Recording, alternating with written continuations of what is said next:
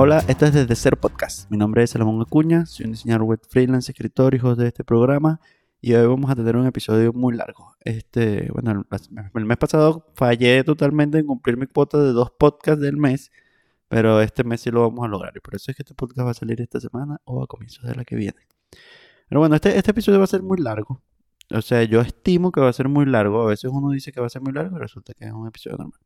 Pero creo que va a ser muy largo. Estas son ideas que están muy crudas todavía en mi cabeza. Están tan crudas que realmente lo que quería era escribir un artículo. Y quiero hacer esto de, de grabarlo como una forma de organizar mejor mis ideas. Pero aparte me parece que son ideas muy buenas. Me parece que es, como una... De hecho, cuando, cuando hice como la conexión de los puntitos, fue como que, wow, impresionante esto. Eh, yo sé que el titular es súper como que, verga, ¿qué es esto? Es, o sea, es como despampanante, como medio amarillista, pero es la verdad. Yo creo que estamos en una guerra y ya te voy a explicar por qué.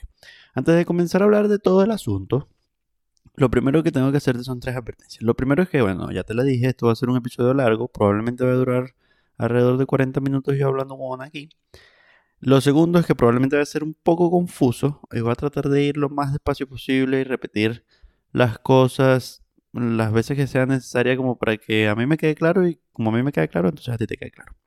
Y en tercer lugar, es muy probable que vayamos a ir mucho para atrás y para adelante en el tiempo. Eh, mucho, este, pasó esto en este momento y ahora está pasando esto, pasó esto en este momento y ahora está pasando esto. es probable que vayamos a hacer eso mucho, pero igual trate de estructurar esto de una forma en la que la línea del tiempo siguiera, ¿sabes? Como que vamos desde el pasado hasta el presente, explicando más o menos qué es lo que está sucediendo. Entonces, bueno, vamos a empezar. Vamos a empezar. Eh, probablemente ya estás súper curioso. Eh, ya está, estoy súper emocionado. Eh, me parece, cuando uno descubre, cuando uno es un cazador de ideas y descubre cosas así que dice, wow, esto definitivamente es lo que es. Esto es verdad, esta vaina es verdad. cuando uno descubre eso es como una sensación tan emocionante. Las recompensas de, de, ser escritor, definitivamente. bueno, el argumento general sobre esto es que hay una guerra, en realidad hay dos guerras. Hay dos guerras llevándose a cabo en este momento en el mundo. En primer lugar, hay una guerra civil dentro de Occidente, o por lo menos los países occidentalizados, eh, en contra de lo viejo y lo nuevo. Lo viejo, obviamente representado por las instituciones de toda la vida, ¿sabes? Eh, la presidencia, todas las instituciones políticas, eh, los periódicos, esa gente. Lo viejo, versus lo nuevo, que bueno, es básicamente la blockchain, todo el mundo cripto, todas las finanzas descentralizadas, las gobernanzas, los DAOs, eh, también obviamente representada por individuos que tienen una voz muy importante, siendo únicamente individuos, obviamente aquí estamos hablando de Joe Rogan, pero también hay mucha gente más que tiene un poder de influencia importante y que no tiene absolutamente ningún tipo de relación con los medios tradicionales y, y eso es lo nuevo, pues eso es lo que representa lo nuevo. Cada vez más eh, poder, libertad para individuos, etcétera, de poder tener una influencia, de que la gente se dé cuenta de las cosas, etcétera. Y paralelamente que estamos como peleando esta guerra, ¿verdad? Entre lo viejo y lo nuevo, pues hay una guerra mundial que, bueno, si no se está llevando a cabo, por lo menos estamos en el proceso de reclutamiento. Una guerra mundial entre, bueno, el mismo cuento de siempre, entre el autoritarismo y la libertad, obviamente el autoritarismo representado principalmente por China, eh, o sea, un país que lo que quiere es literalmente adueñarse del mundo. China es en los malos, China es lo peor que le ha pasado a la humanidad, o sea, el comunismo chino es horrible. Y claro, ellos han tenido que evolucionar, han tenido que, ¿sabes? Como que aperturarse económicamente, entre comillas, pero al mismo tiempo tener un sistema de vigilancia súper arrecho que hace que la gente, aparte del genocidio de los otros chinos, todo es un desastre. China es los malos, definitivamente. O sea, no creo que haya una persona en este... Si hay una persona en este mundo que cree que los chinos son los buenos, es demente. Y bueno, obviamente la libertad representada por eh, la tecnología blockchain, por la gente que quiere más libertad individual y que eso probablemente va a traer unas consecuencias que tengan que ver con eh, la separación de Estados Unidos, la separación de los países grandes en eh, ciudades o países satélites más pequeños, gobernados por protocolos, etcétera. Bueno, eso es lo que está buscando la gente de la blockchain y yo estoy totalmente de acuerdo con ellos. Pero ya vamos a ver por qué. Realmente lo que es interesante de todo esto es cómo llegamos aquí, cómo pasó todo esto, o sea, cómo es posible ¿Por qué está pasando todo esto que está pasando? ¿Por qué Rusia quiere invadir Ucrania? ¿Por qué, la por qué los políticos de Occidente ahora son unos cobardes de mierda? ¿Por qué este, el Bitcoin vale 50 mil dólares? ¿Por qué Ethereum es algo impresionante? ¿Por qué la gente compra monos y valen 700 mil millones de dólares? ¿Por qué está pasando todo esto? ¿Qué es esto que está pasando? ¿Por qué hay tanto conflicto? ¿Por qué los políticos quieren censurar a Joe Rogan nada más por hablar una? Guay, ¿por qué? Y ya vamos a ver por qué. Esto, yo llegué a esta conclusión principalmente por una persona, luego de leer un artículo de un carajo llamado Bruce Charlton, que bueno, no escribió un artículo, en realidad escribió prácticamente un libro de 20.000 palabras. Pero bueno, él, él escribe un blog, un post del blog, en un blog, que es literalmente lo único que hay es eso, sobre eh, la corrupción de la industria de la, ciencia. O sea, cómo este, la industria científica en la que él estuvo trabajando durante toda su vida este, al final de su vida se dio cuenta que pues, prácticamente no había hecho un coño, sino que realmente lo que estaba cumpliendo era un papel burocrático. Pero bueno, vamos a ir paso por paso.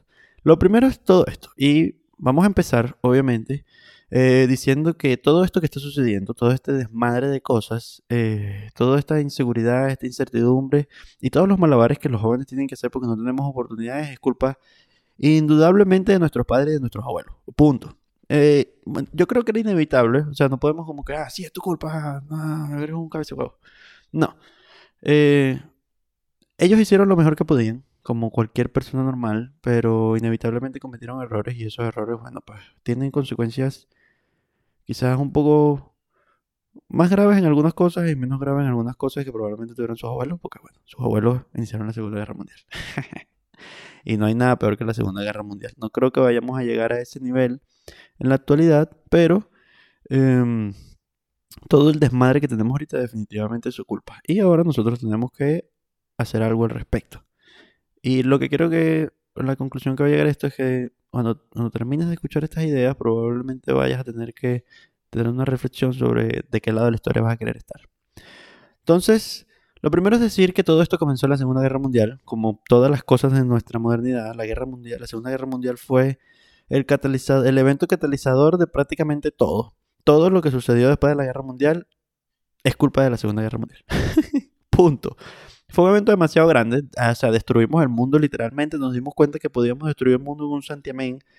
Este, ¿cómo se llama? Expandimos los límites de lo posible de formas que creo que jamás nos lo imaginábamos por mala suerte, o bueno, no por mala suerte, pues, sino realmente fue por el lado malo, por el lado de la destrucción, pero lo que vino después de eso no necesariamente fue así. Después de la Segunda Guerra Mundial, una cosa importante que sucedió es que la gente necesitaba medios para vivir después de la guerra. La gente estaba optimista, la gente realmente no creía que podía suceder algo peor que la Segunda Guerra Mundial, porque la verdad fue muy malo. Uno ve las películas y ve los documentales y toda la cosa. O sea, si tú has llegado a vivir en un sitio relativamente en estado de guerra, por ejemplo, o sea, aquí en Venezuela cualquier persona puede identificarse con eso, pero si tú pasas dos días en un barrio, te vas a dar cuenta que matan 50 personas al día y es una locura y el, y el horror y el terror que vives es prácticamente indescriptible. Bueno, la Segunda, Guerra, la Segunda Guerra Mundial era como un millón de veces eso, todos los días, durante cuatro años. O sea, demasiado. Entonces, definitivamente la Segunda Guerra Mundial, la gente en ese momento, después de la Segunda Guerra Mundial, no pensaba, no pensaba que las cosas podían estar peor la, gente pensaba, era muy optimista al pensar que las cosas iban a mejorar y de hecho mejoraron. Pero bueno, la gente necesitaba medios para vivir. Después de la guerra la gente necesitaba estudiar, necesitaba trabajar, necesitaba, bueno, necesitaba medios pues. Y en ese proceso, ¿verdad?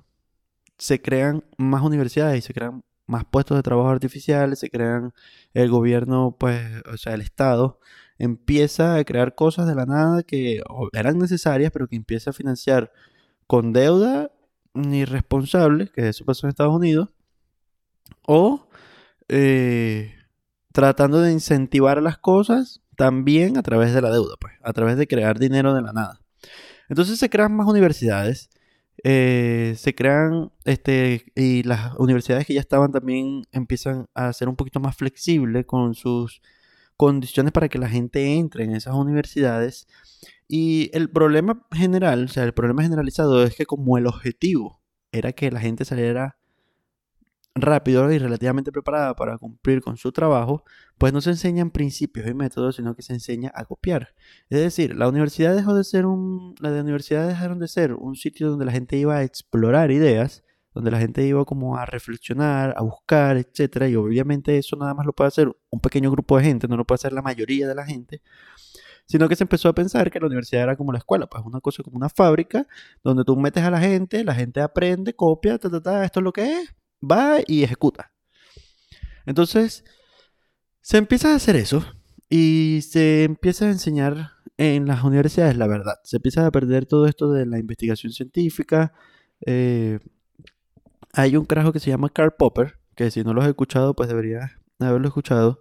Y esto es muy importante porque Karl Popper se dedicó a pensar qué es lo que hace algo científico. Y una de las cosas principales es que la ciencia no puede creer en la verdad. La ciencia solamente puede creer en que un precepto es no falso. Y que sea no falso quiere decir que esto puede ser falso. Y lo que nosotros debemos buscar es que sea falso. O sea, nosotros debemos, nosotros no estamos buscando la verdad para decir, esta es la verdad y se acabó. No, nosotros lo que estamos buscando es cosas que sean falsables. O sea, esto todavía no se ha comprobado que es falso, pero podría ser falso. Entonces hay que buscar la manera de que esto sea falso. Y en eso, en ese proceso de buscar que algo sea falso es que descubres verdades. Verdades que se mantienen en el tiempo, pero que podrían inevitablemente sucumbir ante esto. O sea, eh, la teoría de la gravedad principal, o sea, la teoría de la gravedad dominante durante 500 años fue la teoría de Newton, pero Einstein demostró que no era verdad. Y no es verdad hasta ahora. Y alguien podría demostrar que Einstein está equivocado. Pero nosotros hemos dejado de creer eso.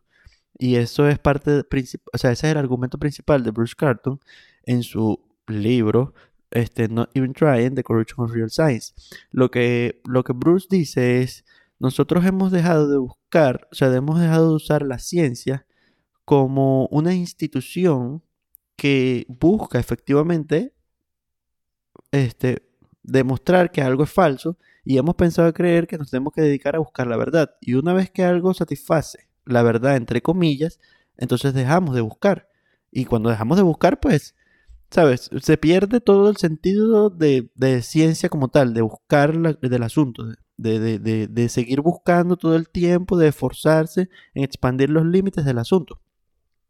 Entonces, este, la industria científica entra por este proceso de crisis en donde más gente estudia, más gente se gradúa y entra a puestos de trabajo científicos para los que no está preparada. Porque la gente no está preparada para aplicar metodología, investigar, investigar este, aplicar primeros principios y tener todo como un proceso en donde ellos puedan decir, o sea, hacer descubrimientos realmente importantes o hacer descubrimientos que sean, o sea, que, realmente nos hagan avanzar hacia un sitio, sino que la gente simplemente se encarga de repetir cosas. Entonces la industria de la ciencia y las universidades y muchas corporaciones empiezan a hacer trabajos principalmente burocráticos.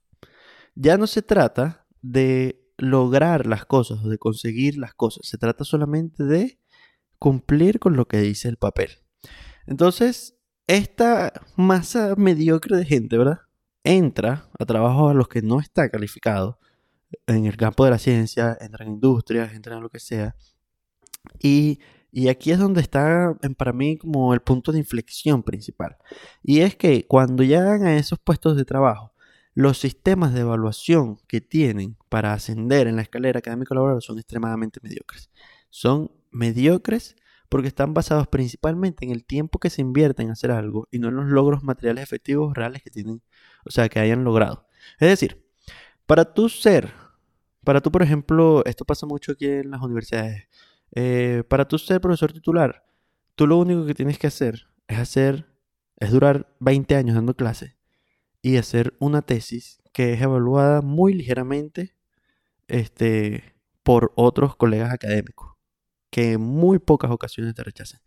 Entonces tú llegas a ser profesor titular con ese nivel de mediocridad, donde no descubriste absolutamente nada nuevo, donde no hiciste nada nuevo, donde no creaste nada nuevo, donde no hay un avance real, sino que solamente estás regurgitando información que ya existe, de alguna manera, y te dicen, bueno, sí, ya eres profesor titular y entonces entras como en un tablero de gente que evalúa a otros profesores, etcétera, pero tú, eh, y esto quiero que quede muy claro, estas personas saben que ellos son mediocres, ellos saben que ellos no están descubriendo nada nuevo, ellos saben que ellos no están expandiendo los límites de lo posible, ni que están realmente aplicando métodos científicos, no. Esta gente sabe que ellos son mediocres, son los que se dicen muchas mentiras y se ponen muchos títulos encima para esconder el asunto. Entonces, estos mediocres, ¿verdad? Que pasan mucho tiempo, invierten mucho tiempo, y esto del tiempo es muy importante porque esto es una inversión marxista del valor. Los marxistas creen que mientras más tiempo se invierte en algo, más vale. Este, pasan mucho tiempo haciendo cualquier verga, literalmente, puede ser cualquier verga que no añade ningún tipo de valor, que no expande, que no creas nada nuevo, que no haces nada nuevo, sino que pasas mucho tiempo haciendo algo, puede ser enseñando, así sea que te estés durmiendo, así sea que seas el profesor más plata mierda, que tus alumnos no aprendan nada, pero pásate un montón de tiempo haciéndolo. Y tú empiezas a ascender en la escalera. Y esto es real tanto para los profesores universitarios, esto es real para muchísimos puestos de trabajo gubernamentales, para los puestos de trabajo en las corporaciones. Bueno, o sea, esto cual, yo creo que no, no, hay, no hay forma de que tú hayas entrado al mercado laboral o al mercado o, al, o al sistema educativo en cualquier país de Occidente y no te hayas dado cuenta de que la mayoría de la gente que está ahí son mediocres. Son mediocres que si tú eres un que si tú eres una persona curiosa, o sea, si tú eres una persona que todo el tiempo está buscando lo que le interesa y eres curioso, investigas y te haces preguntas y tal, y tú hablas con ellos, tú te das cuenta que ellos no saben. Tú te das cuenta de que hay un montón de huecos ahí. Y, no saben lo que, o sea, no saben en el sentido de que, no saben no en el sentido de que, de, de que, de, de, de que puedan no tener todos los conocimientos, porque obviamente todo el mundo no sabe todo, pero ellos quieren hacer ver que sí. Porque están, lo que, eh, eh, se meten en eso o están haciendo lo que hacen como una forma de tapar su propia mediocridad, una forma de tapar sus propias fallas. Es un problema de ego ahí súper arrecho. Pero bueno, el asunto es que estos trabajos, por el sistema de evaluación mediocre basado en el tiempo, empiezan a subir en la escalera, empiezan a llegar a la cima. O sea, esta gente forma parte, o sea, en algún momento empiezan a formar parte de los tableros de revisión académica de las universidades, este, empiezan a ser parte de juntas directivas de empresas importantes. Esta gente empieza a ser presidentes de la República, son gobernadores, son alcaldes, son mediocres. Es gente que literalmente lo único que hace es hablar o nada. No hacen nada, no crean nada, no buscan expandir los límites de la cosa, no logran realmente nada. Lo único que hacen es hablar nada, invertir el tiempo en eso. Estar ahí presente. Tomase la foto, ¿vale? para eso es para lo que están. Y suben, precisamente porque los sistemas de evaluación son mediocres, este, mm, obviamente dependiendo del caso específico, eh, en las universidades, pues, te evalúan principalmente por el tiempo, lo mismo pasa en las empresas, y, este, bueno, en la política es todavía más fácil, porque lo único que tienes que hacer es enamorar a la gente hablando paja. O sea. Entonces estos sistemas de evaluación mediocre, ¿verdad? Hacen que esta gente suba y llegue al poder, llegue a tener poder, poder real. Y cuando tienen ese poder real, usan el poder real para cambiar las reglas, para que su mediocridad o no sea descubierta, o para que su mediocridad parezca excelencia, o para mantenerse siempre ahí arriba. Y esta gente dura un montón de tiempo ahí. Entonces, estos mediocres el sistema tiene un fallo principal, que es que los sistemas de evaluación son malos. Por eso te digo que a mí me parece que ese es el punto de inflexión principal. Estos mediocres suben a la cima, empiezan a cambiar las reglas y se quedan ahí un montón de tiempo. Por eso es que la mayoría de los políticos en el mundo son viejos, no son jóvenes. Pero cuando ellos empezaron eran jóvenes. Cuando ellos accedieron al poder eran jóvenes. Pero ese cambio de poder, ese cambio de acceso a los factores económicos, ese cambio de poder ese cambio de acceso al poder, eso no, ellos jamás lo dejaron ir. Ellos, se, ellos utilizaron todas las herramientas que pudieron y todo el poder que tenían para crear este sistema, que es el que tenemos ahorita y es el que está muriendo, para que ellos siempre tuviesen el poder hasta que se murieran. Y que los que vinieran después fuesen más o menos parecidos a ellos. Bueno, más o menos no, bastante parecidos a ellos. Y esto lo que hace, ¿verdad? Es asegurar que exista un sistema mediocre un sistema que no puede este, cumplir con las expectativas de la gente, que no puede ser bueno porque está hecho por mediocres. Ellos no están, ellos no, ellos, ellos no hacen. Ellos lo único que hacen es estar. ellos son inútiles. Solamente están ahí para llenar el hueco y para decir que hicieron algo, pero realmente no están haciendo nada. Entonces, este paso, ¿verdad? de gente excelente a gente mediocre, ¿verdad? Por algún tipo de falla dentro del sistema, hace que el sistema se vuelva cada vez más mediocre y, y se vuelva más grande. Y mientras más grande se hace, se hace más mediocre. El sistema empieza a funcionar, el sistema empieza a deteriorarse, el sistema empieza a decaer.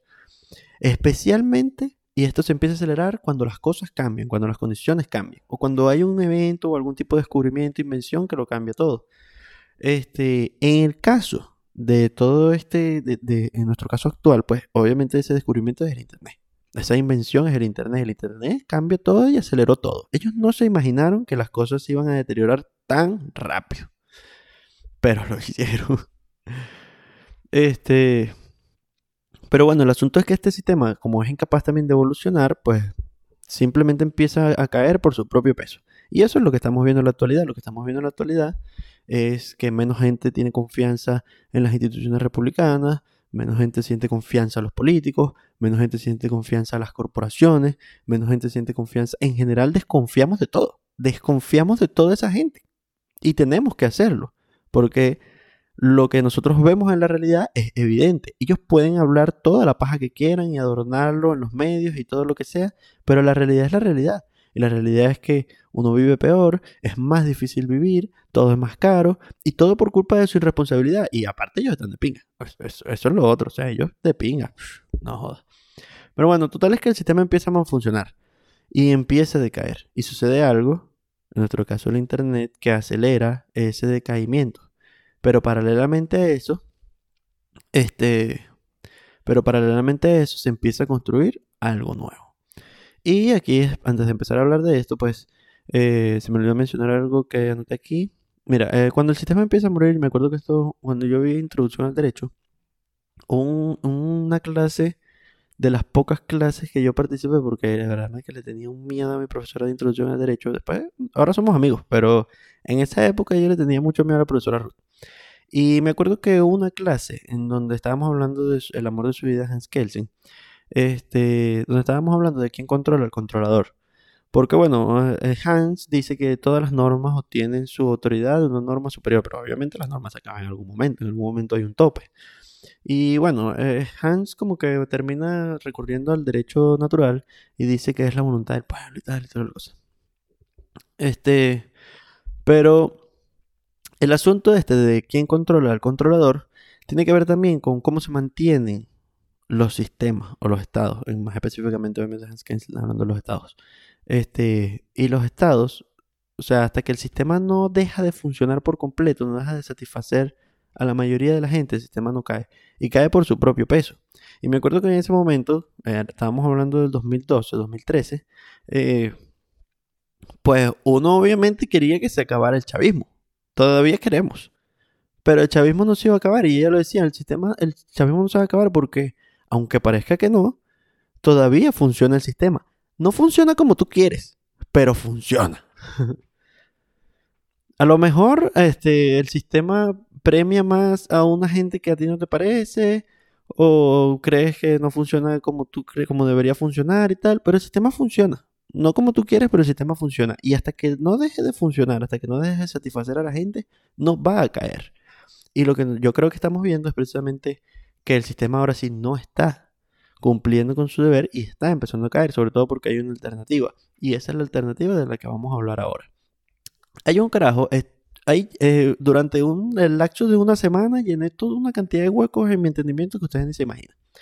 Estaba yo tranquilamente scrolleando en Twitter y encontré un hilo de un carajo llamado Minai. Vas a ver Dios si ese es su nombre y vas a ver Dios cuál es su apellido si ese es su nombre. Bueno, Twitter al fin este, pero bueno, aparece su foto ahí. Aparentemente este es uno de los carajos que empezó con todo esto de desarrollar un sistema monetario virtual independiente en el Internet. Y en este hilo, Binay habla sobre cómo llegamos a la blockchain. ¿Por qué existe la blockchain? ¿Por qué existen los NFTs? ¿Por qué está pasando todo esto que está pasando? Este, como lo que yo estoy tratando de hacer, pero solamente a partir del año 2008. ¿Por qué? Él dice, bueno, ve, cuando sucede la crisis económica del 2008, o sea, lo que tienes, si te lo estás imaginando como yo me lo estoy imaginando, pues, ¿sabes? Empieza todo este proceso de, Después de la Segunda Guerra Mundial, la gente sale de los trabajos, pam, pam, toda la vaina paulatina de los mediocres, ascender al poder y el sistema degradándose, tal y qué sé yo. Bueno, toda esa degradación del sistema llegó a un punto cumbre, como quien dice, como la etapa cumbre, en el 2008 con la crisis financiera del 2008. Que es, bueno, o sea, la única manera de que eso haya existido es porque la mayoría de la gente que estaba haciendo eso eran unos mediocres. Ellos pensaban, como obviamente no saben, porque son unos mediocres de mierda, ellos dijeron, no vale este, vamos a, vamos a crear todas estas casas artificialmente y a crear todo este dinero en la nada y no va a pasar nada. Claro que va a pasar algo, hijo de puta. Entonces, bueno, pasa la crisis del 2008 y después de esa crisis del 2008 hay un cambio importante en la mentalidad de la gente que tiene el dinero y que tiene el poder en el mundo, que es, oye, nosotros, o sea, si yo de pana no aguanto esto con todas mis fuerzas, me voy a quedar pelando bola. y no puedo permitir eso. No puedo permitir quedarme sin nada y sobre todo no puedo permitir que la gente descubran que la cagué. Entonces este pequeño problemita de ego este, tiene una consecuencia que Vinay dice que es que bueno que a los jóvenes que en esa época estaban pues saliendo de las universidades, o sea los millennials, nosotros, bueno yo estoy en el borde entre millennials y generación Z, depende de quién le preguntes. Este, en esa época, pues los milenios que estaban saliendo de la universidad buscando oportunidades, buscando acceso al dinero, buscando, ¿sabes? Pues hacer lo que la gente hacía, comprar sus casas, comprar sus carros, echarle bola, crear vainas nuevas, tal y qué sé yo. No, se dieron cuenta de que no había plata. No había plata para ellos. No hay dinero para ti. Para mí sí hubo dinero. Para mí hubo todas las oportunidades. Pero para ti, para ti no hay dinero, hermano. O sea, tú quieres este, hacer esta vaina loca de Uber y tal. No, no, patinar. Este, tú quieres hacer esta vaina loca de, de Airbnb. No, no. Y esa gente, esa, esa gente de las startups eh, que se dieron en esa época, pues estaban muy focalizados. Si tú estabas en San Francisco, negativo, no hay dinero para ti. Para ti no hay plata. ¿Quieres plata? Te vas para San Francisco. Pero para la gran mayoría de la gente en el mundo, para la gran mayoría de los millennials, el proceso de, ok, ahora llegó el turno de, o sea, de que los viejos dijeran, bueno, este es el momento de soltar el asunto, ya, este, toma el dinero, vamos a invertir, tal, y qué sé yo, eso no pasó para los millennials. Y no pasó porque la gente pues era mucho más conservadora por la crisis del 2008. Aparte de eso, el gobierno de los Estados Unidos tuvo una brillante idea que fue empezar a imprimir dinero de forma descomunal, salvar a los bancos y las corporaciones, en vez de salvar a la gente, que era lo que debería haber hecho, mm, obviamente destruyendo esas corporaciones, pero bueno, el sistema se defiende el mismo. Entonces, eso dio paso, ¿verdad? A que sucediera el segundo evento catalizador de por qué, y que totalmente inesperado, por cierto, que fue la creación de Bitcoin. Bitcoin se creó para evitar otra crisis del 2008. Y Obviamente cuando nació la gente no se imaginaba las implicaciones. siempre hay unos visionarios que los bichos como que ven la vaina de lejos y tal. Pero bueno, en esa época yo todavía tenía como 12 años y no entendía nada. Pero todavía no entiendo mucho. Pero lo que sí puedo decir y lo que Vinay explica es que Bitcoin, la blockchain, Ethereum, todo lo que está sucediendo con el mundo cripto, las finanzas descentralizadas, las DAO, los NFT, todas las consecuencias que eso tiene, todas las evoluciones que va a tener, porque todavía estamos exageradamente temprano. Todo eso es una respuesta de los jóvenes por construir algo nuevo. Y esto es algo muy importante que él dice que, que yo dije, wow, esto es verdad solamente por esta vaina. Y es que las únicas personas que saben usar cripto y blockchain son los jóvenes. Son gente que es millennial o que es generación Z. La gente vieja no entiende nada de eso. Y es para ellos imposible toda la complejidad, entre comillas, que tiene que hacer todo el asunto de crear una wallet, del valor, de entender el valor más allá de que el gobierno lo, lo expenda, todo el tema de los exchanges, cómo funciona todo ese intercambio de valor económico ahí, cómo se crean todas esas cosas que ahora son independientes, que no dependen de ningún gobierno, etc. Es imposible para los viejos entenderlos. O sea, el mundo cripto es la respuesta de los jóvenes de nosotros los jóvenes a un sistema que nos dijo, mano, no hay dinero para ti. Mano, no hay poder para ti. Tú quieres hacer algo, tú crees que tú... No, no hay, para ti no hay. Y nosotros dijimos, ah, para mí no hay. Bueno, mamá, un huevo. Yo voy a hacer lo que me da la gana ahora. Y estamos haciendo lo que nos da la gana. Y lo que estamos viendo es que esta industria crece a pasos agigantados, sumamente rápido, con una cantidad de dinero en juego impresionante. Y obviamente siempre, o sea, la blockchain lo que está pensado por gente que cree que, lo que quiere es que la gente tenga más libertad, que la gente pueda hacer más lo que le dé la gana. O sea, en última instancia, lo que puede hacer un NFT es crear una gobernanza para que tú tengas, por ejemplo, para que tú tengas una ciudadanía en una cantidad de países blockchain y que la mayoría de los procesos, si no todos los procesos que tienen que ver por lo menos con el derecho civil, puedan ser cumplidos sin intervención humana, 100% por el protocolo. Eso es lo que va a pasar. O por lo menos lo que esperamos que pase, lo que se está construyendo. Eso es lo que la gente está buscando. Y lo estamos buscando porque el sistema pasado dijo, no, a mí no me importa tú, chico. Tú eres un carajito que quiere chabola y tal, y quieres tener tus cosas y ser libre y, y disfrutar de las vainas que disfruté, no.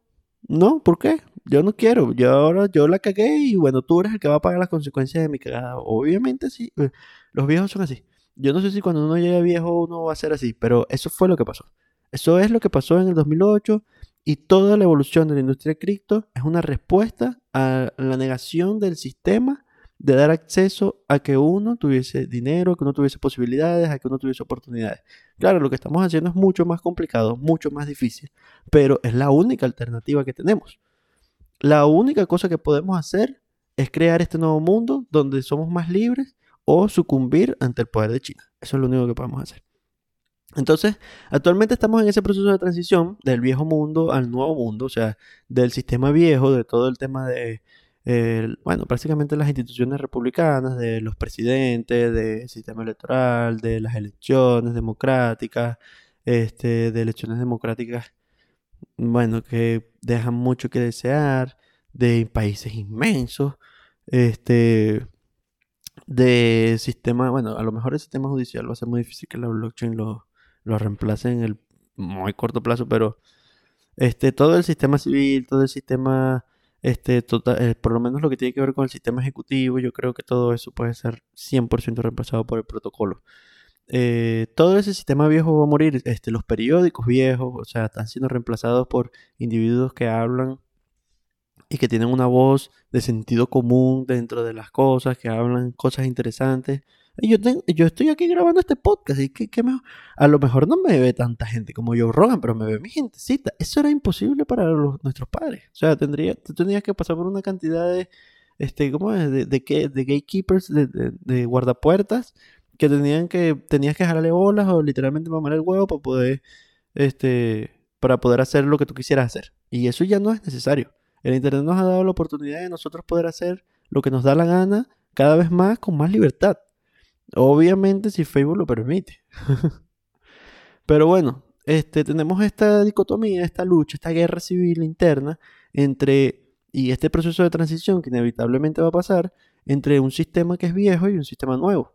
Entonces, obviamente el sistema viejo se va a resistir. El sistema viejo no quiere morir. Los viejos no quieren que lo nuevo suceda. Pero obviamente porque en el sistema nuevo ellos no son nadie y, no tienen la energía, la capacidad de aprendizaje porque son mediocres, ya lo explicamos, aparte, para ellos decir, bueno, me voy a montar en esto. Hay gente vieja que se monta, pero esa, o sea, esa gente es realmente excepcional. La mayoría de los viejos no, ellos se niegan, eso no va a pasar, te dicen lo que sea. Eso, bueno, a intentar hablar de estas cosas con gente mayor de 50 años es, es superfluo, inútil. Entonces, este, el sistema viejo se resiste y bueno, empieza a hacer cosas. Empieza a censurar en los medios, eso es lo que está pasando con Joe Rogan. Pues, o sea, yo debería poder decir lo que a mí me dé la gana. Punto. Lo que a mí me dé la gana. Se supone que eso es libertad de expresión. Yo decir lo que me da la gana. Si es verdad, es mentira. Eso no es tu. O sea, es, tú crees lo que te da la gana de creer. Obviamente eso crea un problema súper interesante sobre cómo la Internet ahora nos da un exceso de información, pero en cualquier caso, quitarle la libertad a la gente de poder decir lo que le dé la gana donde le dé la gana, no es la respuesta, nunca es la respuesta. Eso es autoritarismo. Y se supone que nosotros estamos en contra de eso, porque eso es China. Eh, otra cosa que pasa, obviamente, son las restricciones cada vez más fuertes por cualquier excusa pajúa. Eh, ejemplo, COVID. O sea, si yo estoy vacunado y se supone que vacunado no me da la vaina, ¿por qué coño de la madre me tengo que quedar encerrado? No tiene sentido. Y ahora me tengo que poner otra vacuna más. pero si me pongo las vacunas igual me da. Y si me pongo la vacuna igual se lo pego a la gente. Entonces, ¿cuál es la mamá huevada? O sea, no tiene sentido. Tienes que dejarme vivir, a juro. Tú no eres el papá mío, ¿vale? Si yo quiero salir por ahí, hacer lo que me da la gana y no me pongo las vacunas ni un coño, ¿por qué entonces, o sea, ¿por qué te tengo que hacer caso a juro? Sobre una cosa que es 100% una decisión individual. la gente que le tiene miedo al COVID, bueno, que se quede encerrada, eso es su peo. Pero yo no me quiero quedar encerrado. Entonces, lo que hay es, lo que hay es una. Lo que hay es una negación desesperada de la realidad, buscando que la gente haga caso porque me estoy muriendo. Y, y, o sea, y mientras más regulas, lo peor es que mientras más regulas, lo más probable es que la gente más se revele. Pero bueno, así son los, así son los mediocres, ellos no usan el coco. y bueno, obviamente también otra de, otro de los síntomas son las regulaciones extremas o los baneos completos a todo lo que tiene que ver con las criptomonedas. O sea, si un país empieza a regular demasiado las criptomonedas es simplemente porque tiene miedo de que las criptos le quiten el poder. Y eso es lo que va a pasar inevitablemente, porque lo maravilloso de la blockchain es que no la puedes controlar. Tendrías que regular el Internet por completo en un país para poder hacer eso. Y el único país hasta ahora que ha podido lograrlo es China. Por eso ellos se pueden dar el tupé y por eso es claro que ellos son el enemigo. Entonces, eso es lo que está pasando en Occidente. Eso es lo que está pasando en los países occidentalizados. Hay una lucha 100% evidente y clara entre el pasado y el, y el futuro. Y yo no sé, yo no sé si yo no sé si cuando nuestros padres eran jóvenes esa lucha era tan evidente, era tan clara. Pero bueno, yo también creo, por lo menos en el caso de nuestros padres, yo no creo que ellos nunca se plantearan eh, crear algo nuevo, simplemente intentaron cambiar las cosas desde adentro, pero obviamente cuando entraron se corrompieron porque es inevitable. Pues esa es la, esa es la gracia del sistema. Que cuando entras al sistema te vuelve parte del sistema.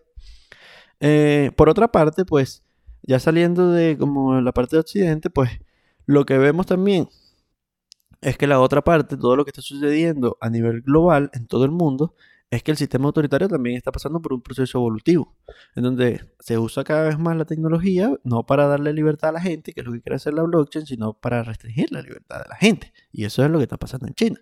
En China hay sistemas de puntos, hay un internet que no se conecta con el resto del internet del mundo, este, para tú poder tener empresas, etcétera, tienes que tener el respaldo del gobierno central.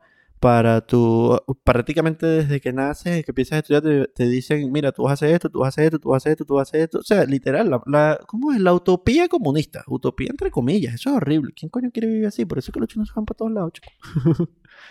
Pero bueno, eso es lo que está sucediendo en China. China es la evolución del sistema autoritario, utilizando la tecnología para cada vez oprimir más a la gente y este sistema autoritario está totalmente contrapuesto al nuevo sistema que se está creando en Occidente basado en la blockchain, basado en los protocolos, etc. En mi opinión, esa tercera guerra mundial ya está sucediendo, pero o sea, no es una guerra como nosotros estamos acostumbrados a ver en las películas, pues no es una guerra donde, la, donde, donde los contendientes este, eh, pelean con armas y pelean por el territorio, sino que en primer lugar que el territorio ya no es algo tan importante y pelearla con armas es francamente peligroso, por lo menos hasta ahí tienen conciencia, eh, sino que la, es una guerra de conciencia, pues es una guerra por tratar de atraer más gente al sistema. Es tratar de, o sea, China lo está logrando, o sea, tiene una estrategia perfecta, o sea, te, le presto real a todo el mundo. Te presto real, ¿quieres real? Te presto real, todos los reales que quieras. ¿Por cuánto tiempo? Tengo todo el dinero. Tengo mano de obra esclava pecha para arriba y tengo toda la plata. Te presto real, pero vas a hacer lo que yo te diga. Y la mayoría de y muchos países en desarrollo se meten en ese peo. Sin, obviamente, o entendiendo o sin entenderlo o sin que les importe. Bueno, al final, acuérdense que todos esos países están gobernados por mediocres. Entonces no hay, no es como, no es como que se pueda esperar mucho de ellos. Pero entonces, por un lado estamos, está China, este, tratando de sobornar los países, desde como desde arriba hacia abajo, y muchos caen en eso, muchos creen que ese es el sistema correcto y tal. Por ejemplo, aquí en Venezuela, mucha gente cree que eso es lo que debería suceder. Bueno, sí, ya tenemos libertad económica y no podemos hablar paz de Maduro, pero qué coño, estamos bien. Mucha gente no le importa, y la mayoría de la gente que dice eso aparte son viejos. Este, pero por otra parte tenemos al mundo cripto tratando de decirte, mira, este es el camino de la libertad, tú puedes tener tus propias llaves, tú puedes construir encima de esto sin que nadie te esté regulando, sin tener permiso de nadie, puedes tener, o sea, puedes ser un artista que gana un montón de plata echándole bola a tu broma. Es más, un poquito más complicado, es más difícil, más cuesta arriba, pero esa es la promesa de la blockchain, de que vas a ser libre. Esa es la promesa. Y la promesa de China es, bueno, mano, vas a vivir bien, pero vas a hacer lo que yo diga y uno no sabe qué es lo que le van a pedir. Eh, siempre eso es peligroso. Y obviamente, bueno, cuando yo por lo menos en mi caso particular, ojalá que tú que estés escuchando esto también pienses igual que yo, pero la sola idea de yo tener que hacer lo que otra persona dice, solo porque lo dice esa persona, me parece absolutamente horrible. Eso es, me, me estás quitando mi alma, pana. Yo quiero hacer lo que me da la gana. Yo no quiero hacer lo que tú digas, yo quiero hacer lo que yo quiera. Y quiero vivir como a mí me da la gana. Y si tú crees que eso está bien o no, a mí me sabe culo. A mí no me interesa. Yo quiero hacer lo que yo quiera. Entonces, esa es la guerra que está luchando. Y es una guerra, como digo, no es una guerra de armas, no es una guerra por el territorio, es una guerra de conciencia.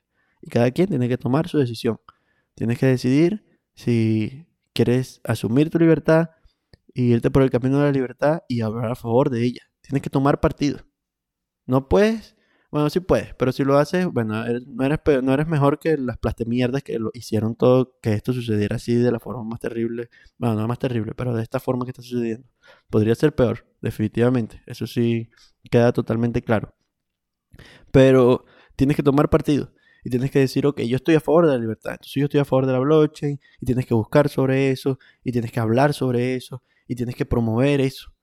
Porque la guerra es de conciencia, la guerra es de quién hace más ruido, de quién atrae más gente al sistema.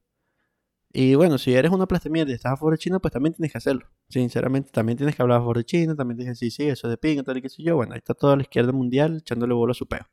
Pero creo que, por lo menos, lo que a mí me parece, obviamente uno siempre tiene como ese sesgo cognitivo, porque el Internet lo único que hace es magnificar tu visión del mundo.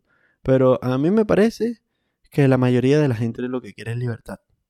Y, y, por eso uno tiene que hablar a favor de Bitcoin, uno tiene que hablar a favor de Ethereum, uno tiene que hablar a favor de cripto, de todo, porque lo que estamos creando, lo que se está creando, es un nuevo sistema que permite a la gente ser cada vez más libre. No un sistema que nos aprecie, no un sistema que esté encima de uno, no un sistema que nos esté vigilando, con sistema de puntos y que si no hace lo que ellos le da la gana, dos tiros o vives como una plastemierda, no es que tú tengas la capacidad de desarrollar tu vida con la libertad para hacer, o sea, para hacer lo que tú quieras y llegar tan lejos como tú quieras y expandir los límites de la realidad y de lo posible tanto como puedas, juntándote con toda la gente posible sin necesidad de pasar por la menor cantidad o sin ninguna cantidad de, de trabas, ni gente que esté cuidando la puerta, ni corrupción, ni nada de eso sino una libertad material real con la que la humanidad solamente ha soñado durante toda su historia. Yo creo que eso es posible a través de la blockchain. Y por eso obviamente hablo a favor de ella. Y creo que tú también deberías. Entonces, bueno, esta es la super idea de la guerra. Obviamente estamos en guerra, este todavía es algo muy crudo. Yo espero, estoy seguro que me va a llevar mucho tiempo escribir un artículo sobre esto. Como puedes ver, ah, tenemos 43, tengo 43 minutos aquí hablando una. Y si estuviese aquí eh, conversando con otra persona que estuviese haciéndome preguntas, probablemente llegaríamos más lejos. Pero esto, bueno, más o menos este, es lo que, las ideas que tengo sobre esto. Y la conclusión es que tienes que tomar partido. Eh, o sea, prefiero que no seas un mediocre y estés a favor de China, pero preferiblemente toma partido a favor de la blockchain, investiga sobre eso, úsalo. Ah, no es tan difícil. Si eres un chamo, es cualquier buena. Entonces úsalo, toma provecho de eso y entiende que todo lo que está pasando va, más allá de solamente hacer plata o de este o de crear cosas para tener real y vivir bien. Se trata realmente de vivir una vida materialmente libre y de ser libre y de poder hacer lo que da la gana y de eh, perseguir los intereses y las cosas que a uno le gusta y desarrollarse como persona para vivir una vida que lo satisfaga. Para vivir una vida que cuando uno esté muriéndose, si es que nos morimos, este, diga, verga, me voy tranquilo, me voy satisfecho, me voy feliz, exitoso, porque hice y di todo lo que podía y viví siendo libre, siendo de verdad haciendo lo que yo creía, lo que yo quería y creyendo en lo que yo creía. Bueno, ese es el episodio de esta semana. Espero que te haya gustado, un episodio largo, un episodio largo de escuchar. Eh, como siempre, todas las críticas son siempre bienvenidas. Si tienes algo que decir, sobre el formato. Mira, si estas ideas complejas te gustan más, también dímelo, por favor, porque a veces yo me cohibo de hablar de estas cosas eh, porque siento que a la gente no le interesan o porque es muy desordenado de contar. Como puedes ver, repetimos mucho las cosas, vamos de atrás para adelante, de allá para acá, todo es muy largo y, como confuso. Pero si este formato te gusta más, también házmelo saber para yo pues, double down on that. Aunque no siempre encuentro ideas que digan, wow, esto es demasiado recho. esto definitivamente... Pero bueno, todas las críticas siempre son bienvenidas. Muchas gracias por escucharme. Eh, muchas gracias por seguirme. Eh, te agradezco, por favor. Si puedes suscribirte a mi newsletter ti mismo, te lo agradecería muchísimo. Estoy tratando de hacer un énfasis en eso de ahora en adelante. Y bueno, como siempre, todos mis siempre publico artículos semanales y vamos a estar teniendo estos episodios del podcast cada dos semanas. Te mando un abrazo. Que viva la blockchain. Que viva la libertad. De verdad. Eh, estoy seguro que vamos a ganar pero igual necesitamos la ayuda. Nos vemos la semana siguiente.